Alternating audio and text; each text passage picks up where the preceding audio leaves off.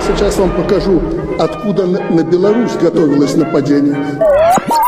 Надо отсюда потихоньку собирать манатки. Есть слух, что в Киеве очень мутят воду разные националистические партии. Кто ее создал-то? Ленин Владимир Ильич. Фейки убивают. Факты помогают им лопнуть.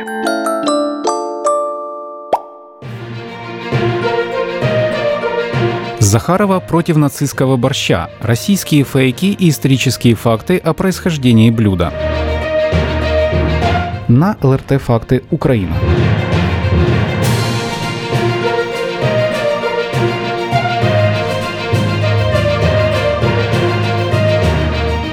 1 июля Межправительственный комитет ЮНЕСКО внес культуру приготовления украинского борща в список мирового нематериального культурного наследия, которое требует немедленной защиты.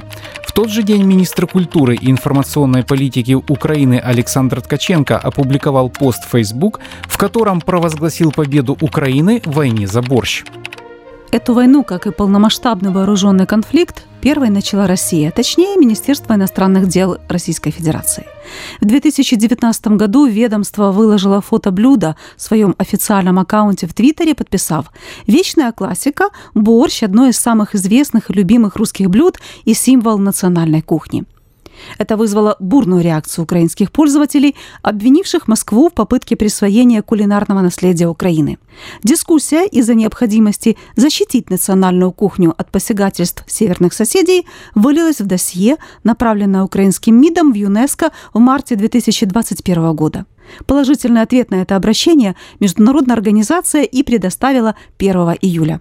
С российской стороны фронтменом в этой войне за борщ стала спикер МИД Российской Федерации Мария Захарова.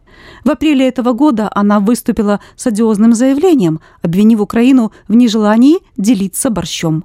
Захарова утверждала, что якобы в Украине даже запретили кулинарные книги, в которых борщ называют русским блюдом. Такую политику украинской власти российская чиновница назвала примером ксенофобии, нацизма и экстремизма. Прогнозируемо, Мария Захарова не смогла обойти вниманием решение ЮНЕСКО. Представитель Министерства иностранных дел Российской Федерации выдала очередную порцию сомнительных заявлений и в процессе даже умудрилась нахамить министру иностранных дел Латвии. Итак, попробуем разобраться, действительно ли борщ – это украинское блюдо или блюдо русских людей. Что означает решение ЮНЕСКО и есть ли в истории другие прецеденты подобных кулинарных войн? Что такое нематериальное культурное наследие и при чем здесь борщ?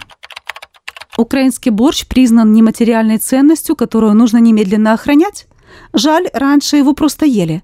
Наш борщ в защите не нуждается, а подлежит немедленному и полному уничтожению в тарелке. Представитель российского МИД Мария Захарова в своем сообщении в Телеграме демонстрирует таким образом тотальное непонимание или сознательное извращение сути решения ЮНЕСКО.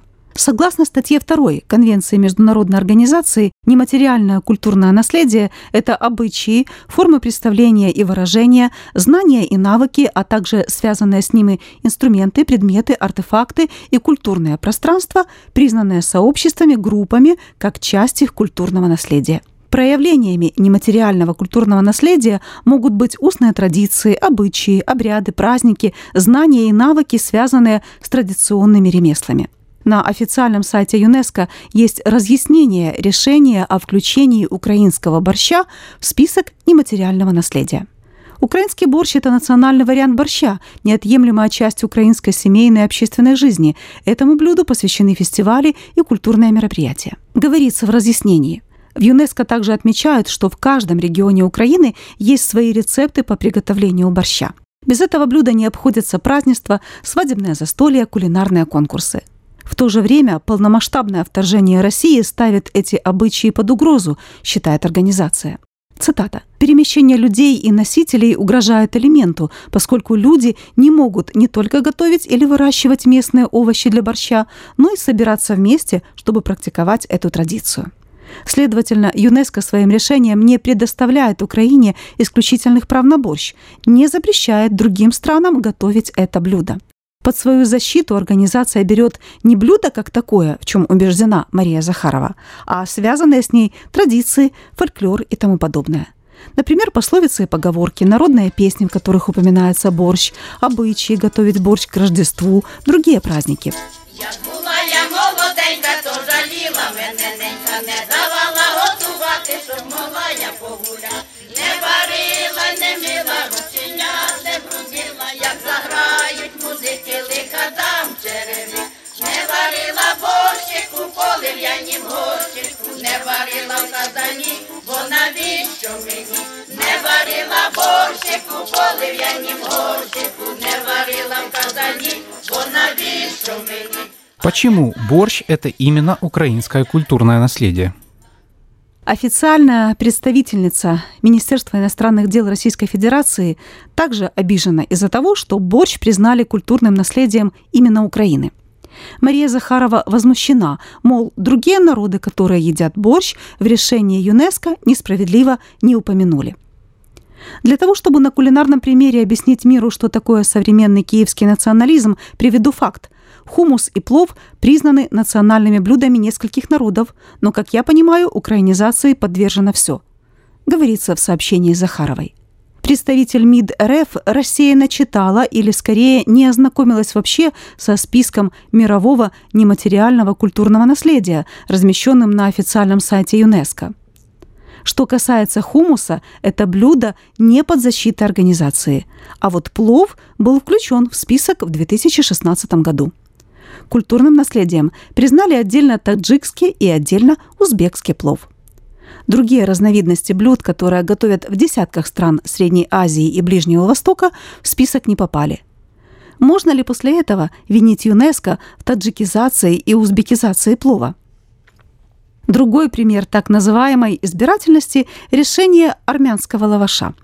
Связанные с его выпеканием культурные традиции ЮНЕСКО защищает с 2014 года. Хорошо известно, что лаваш не сугубо армянский хлеб. Сходные с ним пресные белые лепешки известны в истории еще со времен древних шумеров, вавилонян и египтян. Лаваш распространен от Балкан до Афганистана. Однако только в Армении этот хлеб имеет почти сакральное значение. Здесь с ним связано множество традиций, в частности, это обязательный атрибут армянской свадьбы и тому подобное. То же касается и украинского борща. Это блюдо любят во многих странах, но только в Украине оно занимает столь важное место в национальной культуре. Действительно ли борщ придумали киевские русские? Точная дата и место изобретения борща неизвестны. Название блюда происходит от борщевика, растения, произрастающего в умеренной зоне северного полушария. Из него издавна готовили кислую уху, которую назвали борщом. Впоследствии название перешло и на другие редкие блюда с кисловатым вкусом. Когда мы говорим вот о таких блюдах, как борщ или как холодный борщ или хлодник, холодник, ну, э, в исторические времена он так назывался, э, мы говорим о такой очень-очень-очень давней традиции. Потому что изготовление борща, оно типично для региона вот этой центральной восточной Европы, и оно отводится к преисторическим э, временам, когда этот суп, ну не суп, это блюдо, потому что борщане называли супом исторически, когда это блюдо изготовлялось из дикого борщевика.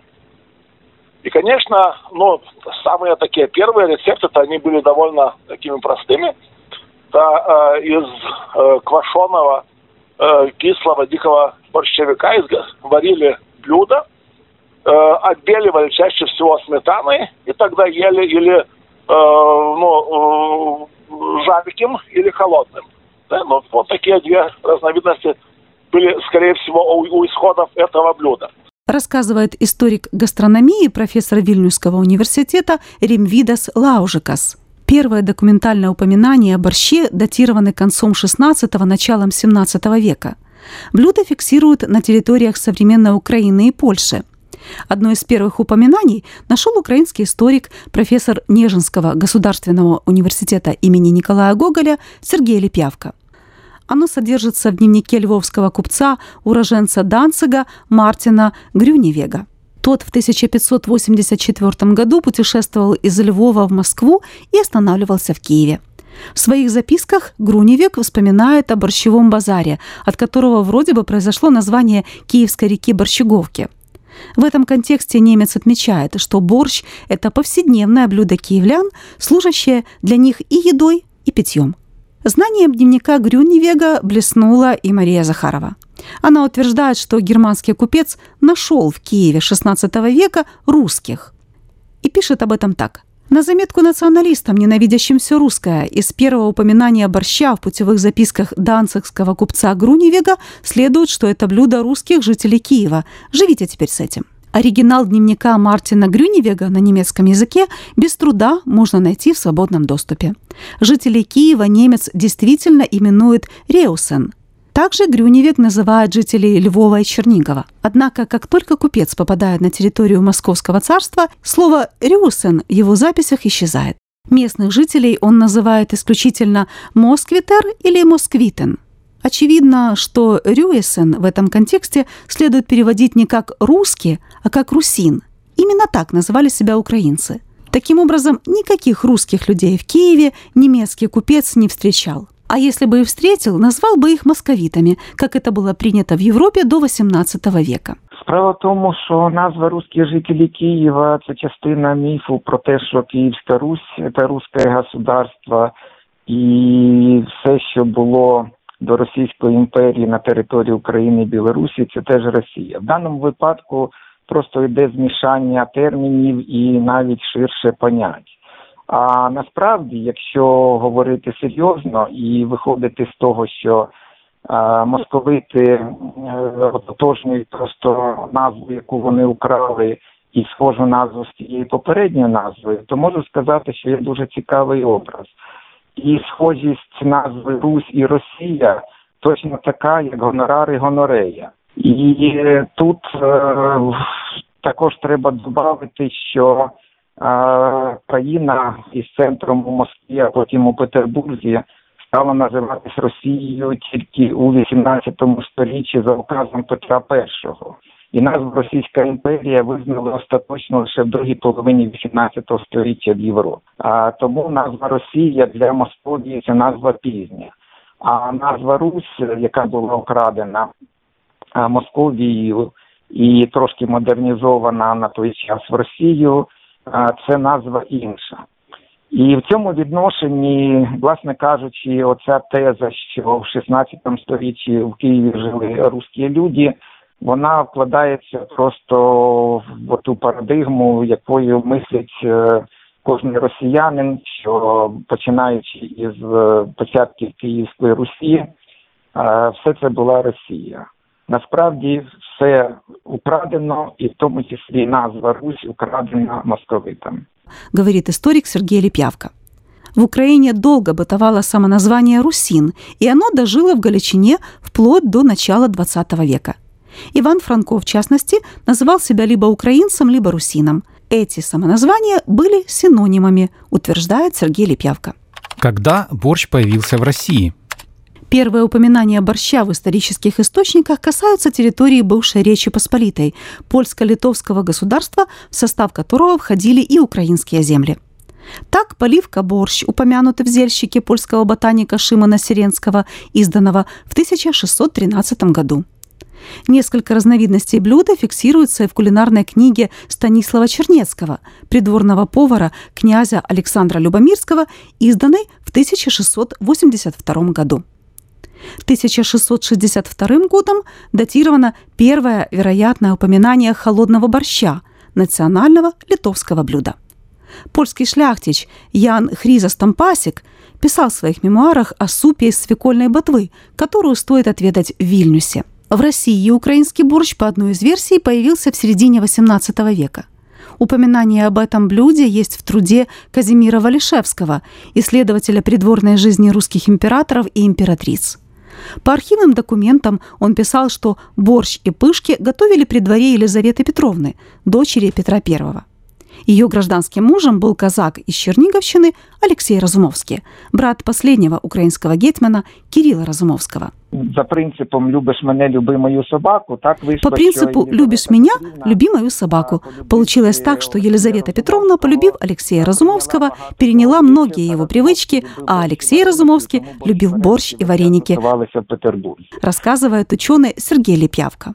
Поэтому борщ и вареники все время готовились в Петербурге. Но даже до второй половины XIX века в России борщ фактически числился экзотической пищей.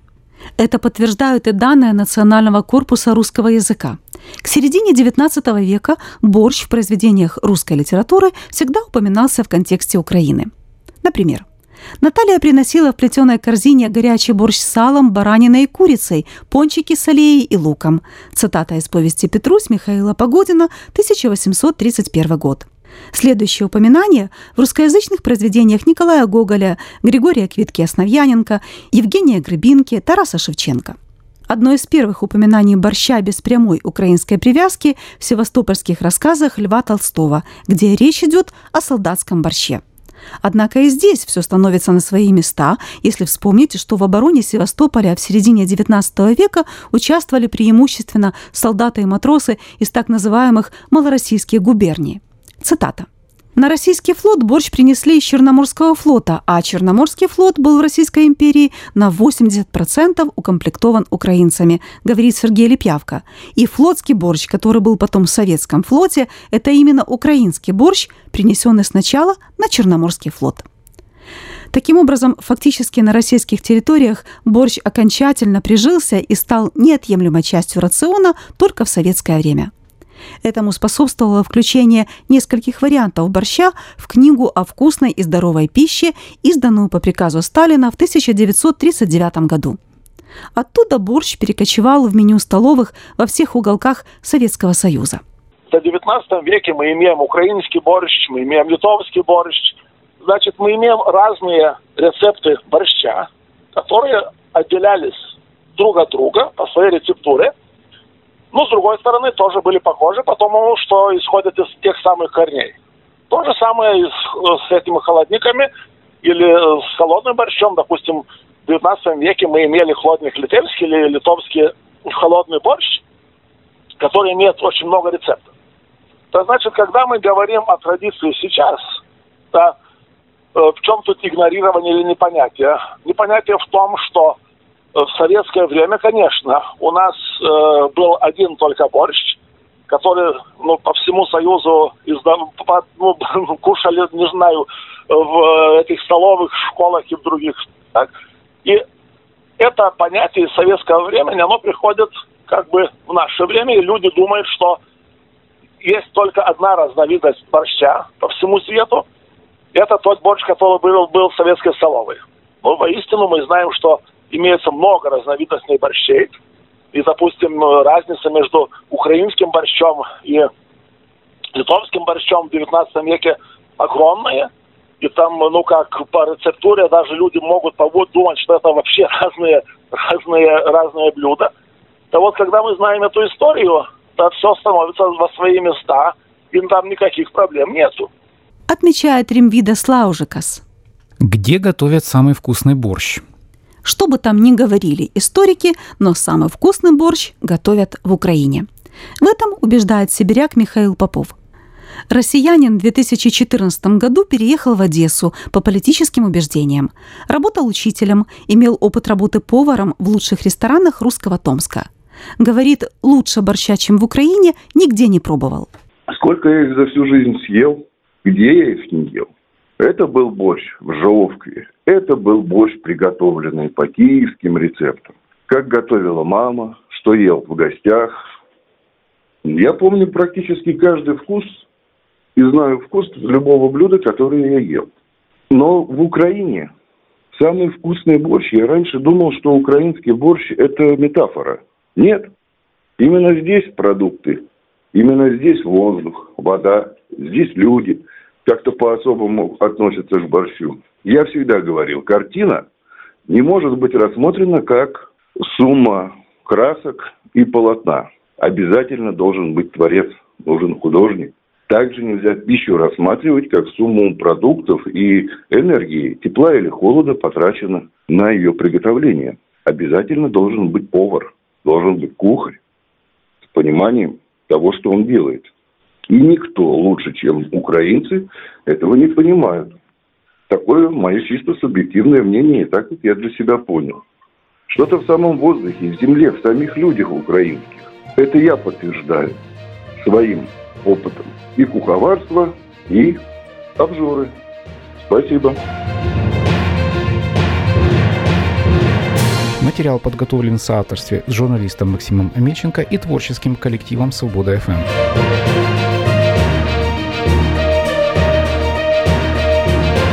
Статьи из цикла ЛРТ «Факты Украина» публикуются в рамках международной программы «Медиафит», финансируемой Европейским Союзом для повышения информационной устойчивости регионов Украины.